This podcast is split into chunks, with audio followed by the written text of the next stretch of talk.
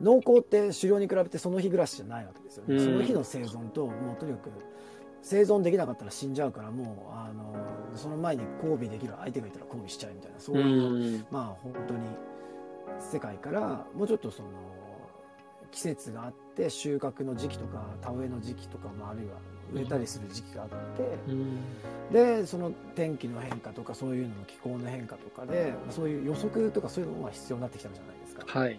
うんそうするとじゃあこうある程度未来のことについてうんこういうふうにしていかなきゃいけないよっていうことを言えるようなそういう立場の人がまあ偉くなってきましたよね。うん。うん。部族の首相だったりとか。うん。だからこうそうそうなるとその彼らの能力っていうか最も重要なことっていうのはどういう方向に進めばいいかっていうのを示すことでそれに対してのストーリーを語るっていうそういうふうな話になってきたわけです。なるほど。はい。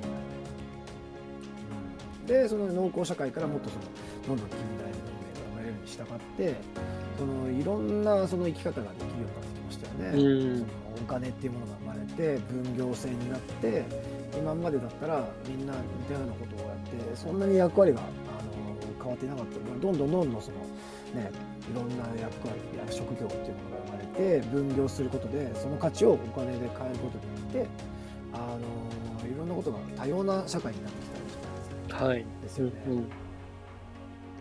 その中でその生き方が今度多様化する中でますます今度その今までだと生存と繁殖っうん。ていうまあ自然にあの行われていたそういうゴール設定からもうちょっとその高いレベルで目標とかそういうねゴールっていうたないとうん。こう生きていく中でのその方向性を見失ってしまうという時代に差し掛かってるわけじゃないですか。はい。ですよね。そうですね。だからそういう意味でそのすごくその何か人間っていうものはその今までのねその生存っていうものはもう完全に満たされてきたからね安全になってきてしまっているし、うん。あ、なんか、そういう意味であのシンセサイダーさん、とそこで変わるものっていうのをふみさん、こんにちは。あ、ありがとうございます。ほら、切れちゃう。あ、すいません。あすいませんあ、大今丈夫ですか？大丈夫です。今聞こえました。今落ちたので、今途中でね、あの話をあのしようと思ってる間にいろんな方が来られて、人数が 増えたので、今、あそこから進んでない大丈夫です。はい。今聞こえた。私の方だけ落ちたって感じですか？あ、そうですね。あのジーマさんのところ、パッと消えちゃいました。今みんな残ってるんで、多分大丈夫。ああそうですか、うん。なかなかすすいませんどうも、いえいえいえ。えどこまで話しましたっけ？あ、きえなこさん人類の進化のところの話そうです現代の社会のその要するに生存とかそういうのはもう満たされてしまってる中で、ははい。その目標とかそういうゴールがなくなってしまうと、うん人間は生きるためのそういう指針を失ってあの渦になってしまうっていう仕組みになってるってそういうところが確かにお話ししましたよね。そうですね。はい。うんうんうん。そうですよね。でやっぱりその中でも特にその、まあ、コロナとかそういうのがあった中で僕の中でゴールっていうのはある意味予感なんじゃないかなっていうふうに感じるんですよね。予感。おー、なるほど。あ、ちょっとその話、面白いですね。そ予感ですか？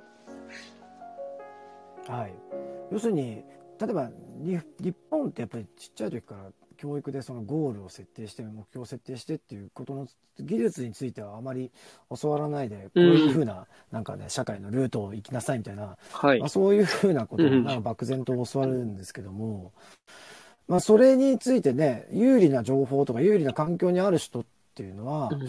ある意味その有利なイメージが持てるわけです。なんか自分がもしかしてできるかもしれないな、まあ、僕の場合だったら父がもうそうやって、うん。あの勉強に関しては俺が指針を示しちゃうからお前はその道筋に取っていけばいいんだよみたいな感じで、うんいろいろと具体的に説明してその将来がこうだとしたらその間にこういう3つか4つの通過地点みたいなのがあってそこに行くための道筋はこうでとかっていうのを説明してもらうとなんかそのイメージが湧きますよね。でそのはい。イメージっていうものに対して漠然と、うん。あもしかしてできるかもしれないっていうふうなそういう予感っていうのがすごいあったですよね。はい。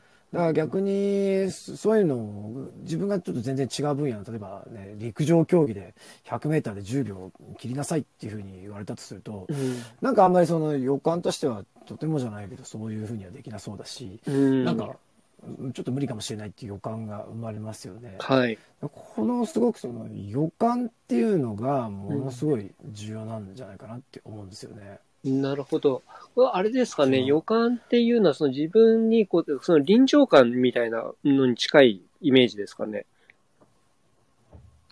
そうですね。あと、うんその、臨場感っていうのもそうだし、あと、例えば逆に言えば不安とかそういうのって、例えばはい病気になっちゃうかもしれない、コロナでとかっていうので、それってなんかその病気の臨場感とかっていうのは、うんそこまで感じてはいないものの、うんその、なんとなく、もしかしたらこのまま自分は悪い方向に行ってしまうんじゃないかなっていう漠然としたそういうふうな、あなんか感覚のことを僕は予感っていうふうに言ってるんですけあ、ど。なるほど、なるほど。そはい。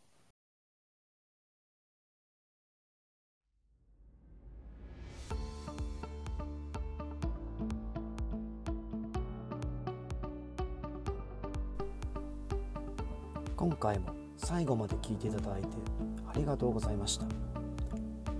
このタイミングでピンときた方はぜひフォローをよろしくお願いします。質問や感想などがありましたらコメント欄の方に書いていただけるととても嬉しいです。ライブでの対談に反映させていただくとともに質問については定期的に配信の方でお答えさせていただきます。では次回の放送でまたお会いしましょう。